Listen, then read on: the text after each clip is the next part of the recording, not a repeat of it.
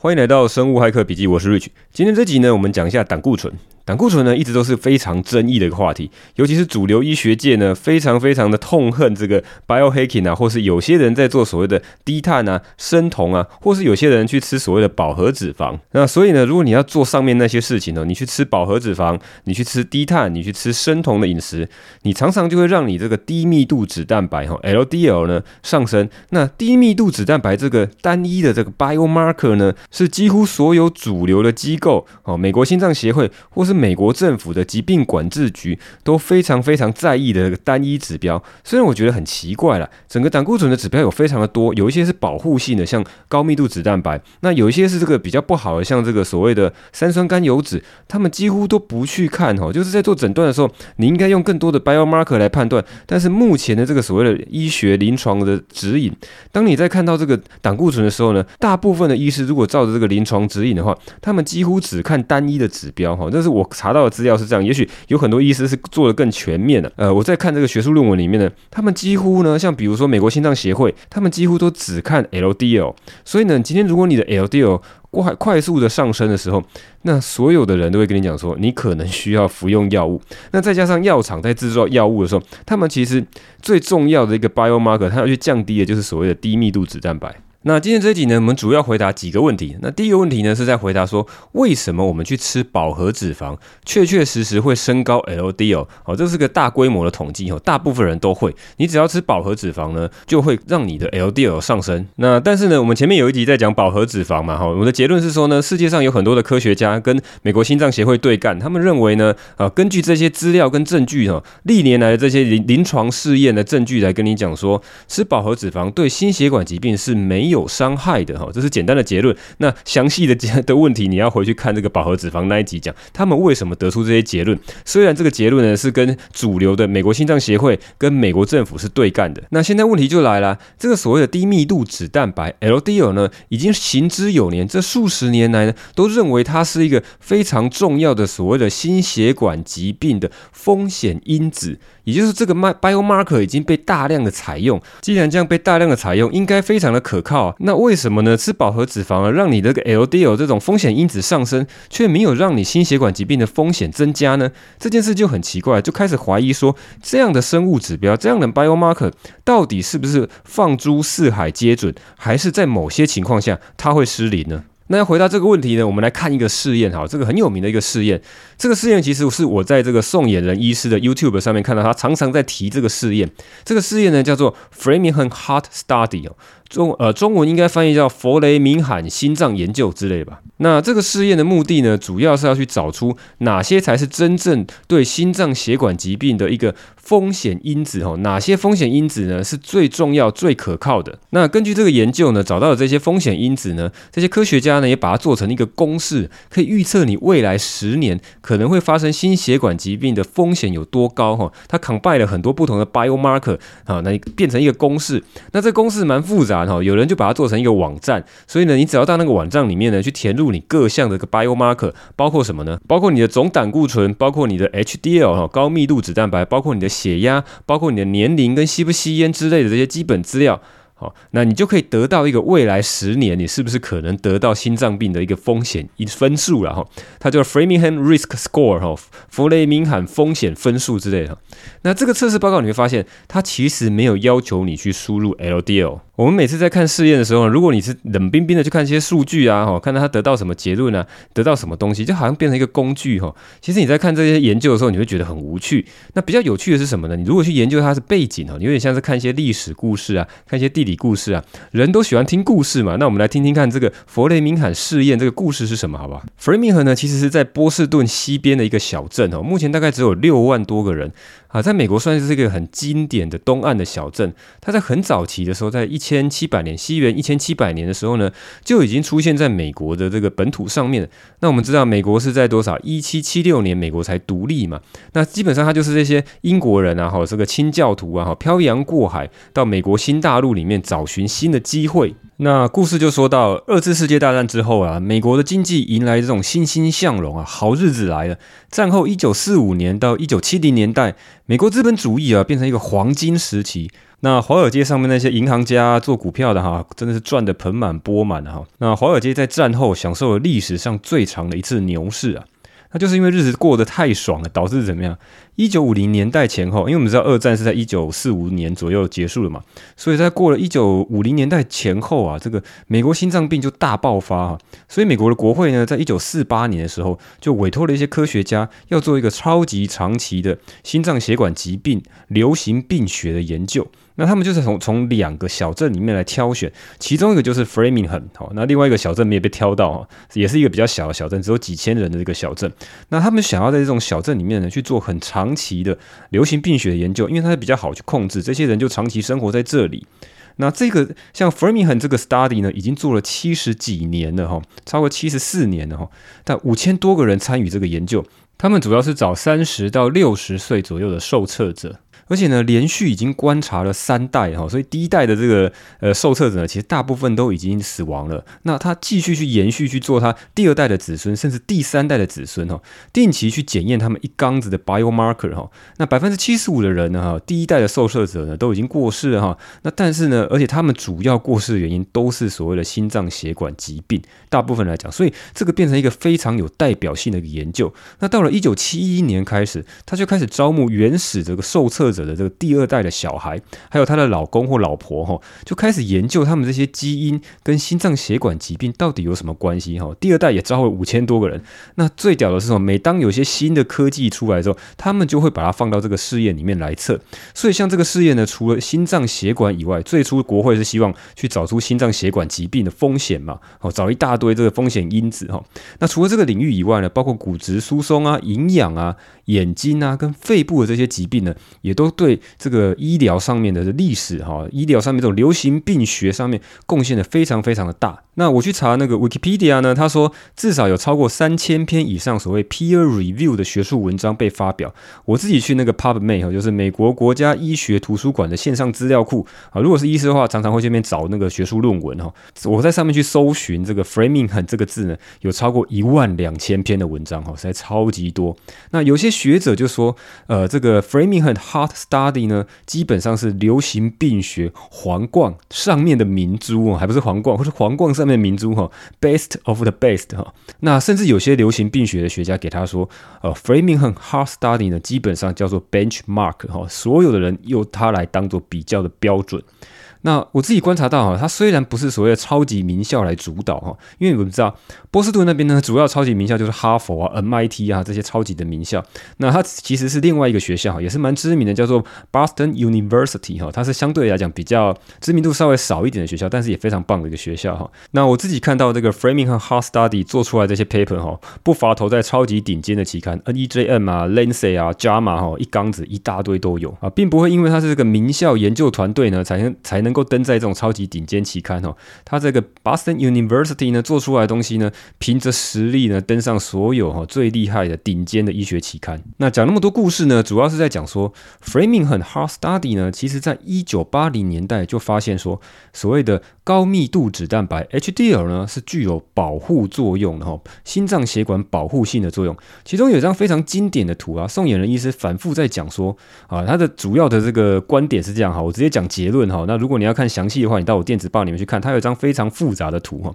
所以说无论你的 LDL 的高低哈，就算就算你的 LDL 很高哦，那如果你的 HDL 呢是够高的，它就可以有非常棒的保护效益。如果你的 LDL 呢是正常的、很平均的，好像一百以下或是一百三以下，但是呢，你的高密度脂蛋白 HDL 呢太低的话，你一样会得到比较高的心脏血管疾病的风险哈。简单讲就是这样，所以它这张图呢可以做一个比较哈，它的比较说，如果我有个正常的这个 LDL 是在一百。跟另外一个人是两百二哈，那这如果你只单看 LDL 的话，一般的这个依照指引来做事情的医师呢，他就会直接说，哎，要不要吃药哈，把赶快把这个 LDL 压下来。但是如果你同时去参照高密度脂蛋白，当你你这个比较危险这一组哈，就两百二的这一组哈，低密度脂蛋白两百二，哦，好高哦，赶快压下来。如果你的这个呃 HDL 呢是够高了，高到多少？高到八十五的话，你的心脏血管疾病的风险其实还是很低耶。哈，这个 Framingham Heart Study 跟我们讲的就是这件事情。那即便你是一个很正常哈，LDL 是一百，哎，看起来很正常，都是黑字，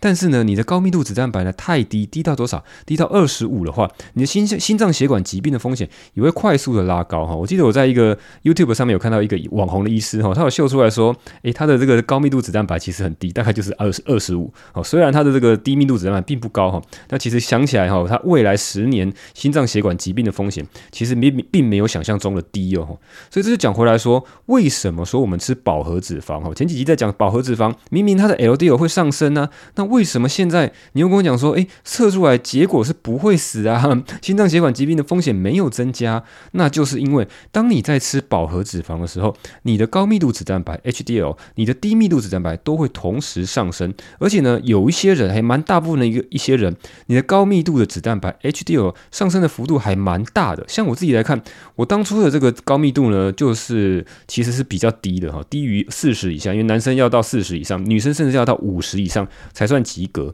那我当初的这个低密度哈，虽虽然没有超标，但是我高密度太低哦，所以当我去吃这个饱和脂肪，因为我喝防弹咖啡，我会去吃奶油，我会去吃椰子油，我的高密度脂蛋白呢，HDL 呢就被大幅的拉升，拉到四十五十，甚至超过五十哈。所以这样子的话哈，基本上会得到一个比较好的心脏血管保护的效力哈。那所以讲到说，你说 LDL 好像不是一个非常完美的这个风险因子的指标，不是一个很好的 biomarker。那有没有其他更好的方法呢？哈，那还有另外的原因就是，似乎来讲，你的 LDL 跟我的 LDL 似乎是不是同样的东西？虽然都叫做低密度脂蛋白，有些人比较高的 LDL 好像比较没事，那有些人比较高的 LDL 就有事。那这就要再牵扯到，是不是能够再把 LDL 里面的这个密度呢，再去做细分啊？我们知道 LDL 它其实也是一个光谱，就是它有一群的这个低密度脂蛋白哦，它的密度呢是有一个分布哈，不是完全一模一样。所以呢，同样是低密度脂蛋白里面呢，有些人的脂蛋白是所谓的比较小，而且比较 dense 的哈，small dense 就是比较小而致密的，比较紧密的。那有些呢是比较大而松散的 LDL。那目前的这个学术界发表的文献来看呢，那一般公认呢，所谓的 SDLDL 哈，small dense 的比较小而致密的这种脂蛋白呢，这种 LDL 呢是比较危险的。如果它是比较大而松垮的哈，松松垮垮的，像那个米其林轮胎那个那种的大型的那个娃娃哈，白色的那个娃娃，它是大而松垮的，相对就比较中性，比较无害啊。但是我们现在这个见解呢，只能够去测出所有的 total 的 LDL。所以呢，其实如果你要很在意这件事情，你发现你的 LDL 过高。当你在做生酮，当你在做低碳，当你去吃饱和脂肪，而且你又是过很健康的生活，你去运动的时候呢，你会发现，如果有些人是高反应者，哈，这个之后我们可以再来讲。对你这个低密度脂蛋白是高反应者，你的这个 LDL 过高的时候呢，你可能可以再去加验一些 biomarker。那第一个就是你可以去找所谓的 SDLDL。那我知道这个东西比较难去验，比较少的实验室有验，很多的医院大概也都验不到，所以你要特别去找。那我知道呢。其实，在台湾其实比较少，像在北部的话，我记得只有两家，像北医可能会有，还有一些小的诊所可能会有，所以这就比较难验。那另外一个东西，因为这件事情呢，我也花了很多时间去 study，还有去问一些医师哈。那现在的情况就是说，如果你会觉得说你的高密度脂蛋白跟低密度脂蛋白验出来呢，还是觉得不安心，尤其是你的低密度脂蛋白太高的时候，你可以再去加验其他的这个项目。那这边就再介绍一个比较少人在谈的 biomarker 哈，可以用来补充 LDL 或是 HDL 不足的一个生物指标哈，这个指标叫做 apolipoprotein 哈。Lipoprotein 就是脂蛋白啊，像那个 HDL 那个 L 呢，就是这个所谓的 lipoprotein 的意思哈，脂蛋白。那它前面再加上叫做 APO，叫做 Apo 哈。那这个指标我很早以前就在文献上面看到了，那只是最近会开始比较认真研究呢，是因为有一位医师哈，他在粉砖上面名字叫做思思医师。好，那最近我邀请了他来做专访，但是我还没有把它剪辑好，所以他这一集呢还没有上哈。那我现在先上的这一集讲胆固醇呢，我们其中在他的专访里面也有谈到哈，他提到说，如果你对 LDL 升高有疑虑的话哈，尤其是除了 LDL 跟总胆固醇的升高以外，其他指标都非常的棒，人也变得更健康了哈，这个体重下降，腰围下降，好，神清气爽。那这时候呢，你可以去加验 APO 哈，APO 哈，apolipoprotein。那基本上这个 APO 家族呢，我们比较常用的有两个，一个叫做 A one，一个叫做 B。那比较常用的比值就是直接把 B 去除以 A one。那 Apple 这种脂蛋白呢，其实讲起来也蛮复杂，它对应到其实是有点像是这个低密度胆固醇跟高密度胆固醇。A one 呢是对应到高密度的哈，那这个 B 呢对应到这个低密度。那更口语的来讲呢，Apple B 呢，我们把它讲成比较坏的胆固醇，所以我希望它的比值比较低。那我的 Apple A one 呢，我希望它是个好的胆固醇，我希望它的比值比较高。所以呢，把 B 去除以 A one 的话，这样的比值呢，希望它小一点哈，最好是小于零点六哈，小于零点六或零点七。那如果你高于零点七，高于零点八，甚至到达一的话，你的心血管疾病风险呢就会大增。那简单讲是这样啦，当然详细里面还蛮复杂的一些机制，而且它其实里面验的这个脂蛋白是有点不太一样的。但是呢，我们简单讲结论是说，这样的比值呢是相对比较可靠，而且比较精准，可以预测你未来心血管疾病发生的风险。那再聊到一个试验呢，这个是我在宋衍仁医师的 YouTube 上面，他有这个 reference，他有参考某一篇研究哦。那这研究蛮有趣的，我把它挑出来特别的看一下。它是在二零一八年的时候呢，发表在所谓 Diabetes Therapy 哈糖尿病治疗的医学期刊里面啊，专门在讲怎么治疗糖尿病哈。那基本上说白了，它这个试验其实是用所谓的低碳饮食，再加上医师监控下面的调整药物哈，让药物减少，好来治疗糖尿病哈。那大部分的病人最后都可以减少药物，甚至可以完全停药哈。那医师评估他们这些人呢哈，使用试验组的哈这个全新的照护的方式哈，试验组体重下降啊，腰围缩小啊，HDL 大幅提升哦，所有的 biomarker 都做得比较好，唯一就是所谓的 LDL 呢会上升百分之十。但是在这个试验下，他也去测了 Apple B。哦，却却发现它没有任何的改变。宋衍仁医师的说法是认为呢，Apple B 呢是更优异、更棒的指标呢，是可以某种程度来取代 LDL。那再聊到另外一个试验，叫做夏威夷心脏病研究计划，哈，叫做它是一个世代试验。那在老年人的时候呢，LDL 的最低的那一组，它就量嘛，每个人的低密度跟高密度的脂蛋白。当你发现如果你是老年人的时候，如果你的 LDL 是最低的那一组，通常会把它分成四组哈，最高的一组，然后中间的一组哈，中间偏下的一组，跟最低的那一组。最低 LDL 那一组反而死亡率是最高的，所以在高龄者呢，你的 LDL 高呢，反而是有保护效益哈。那讲到呢，之前美国心脏协会呢是大力反对大家去吃所谓的饱和脂肪，也大力反对大家去吃所谓的生酮饮食啊，因为他们推他们自己的餐盘嘛，希望你吃一些五谷杂粮哦，那些都是碳水哦，他其实是反对吃生酮，也反对吃饱和脂肪的。但是呢，这世界上不是只有美国心脏协会啊，对不对？还有很多人在做研究，而且有很多专家去做讨论出来的共识啊。那我们也来看看欧洲人怎么说哈。那欧洲有一个叫做动脉粥状硬化学会，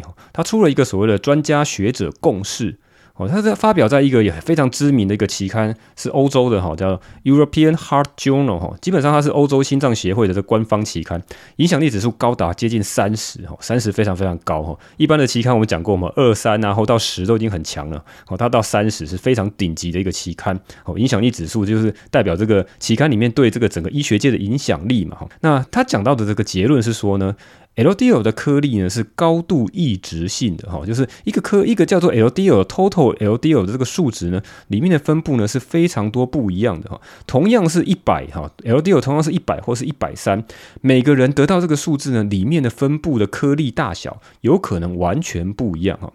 那同样是 LDL，但是你的所谓的呃三酸甘油脂不同，有可能会造成你 LDL 大小分布就大为的不同。那 LDL 对血管的硬化确实非常非常的重要哈。为什么？因为 LDL 可能会穿过血管壁的内膜层开始堆积哈，让你这个心脏真的对心脏血管的血管呢可能真的会被堵塞。但是 LDL 的害处呢，必须要同时有下列的危险因子才会产生害处，包括什么？包括高血压、全身性发炎，还有吸烟跟糖尿病这些东西呢，同时发生才会导致你 LDL 呢发生这些病变。否则身体干嘛去制造这些有害的东西？你单纯就把这样的低密度脂蛋白把它归类成有害，那是把它消灭成零就好了。当然不是啊，刚刚讲的这个老人呢，如果你的 LDL 太低呢，反而死亡率会变高。哦，基本上 LDL 其实是一个修补身体血管的一个功用嘛。哈，那如果会伤害血管，代表说你有其他的致病因子同时发生，才会产生这些问题哦。那这是欧洲动脉粥状硬化学会的小组共识哦，大家讨讨论出来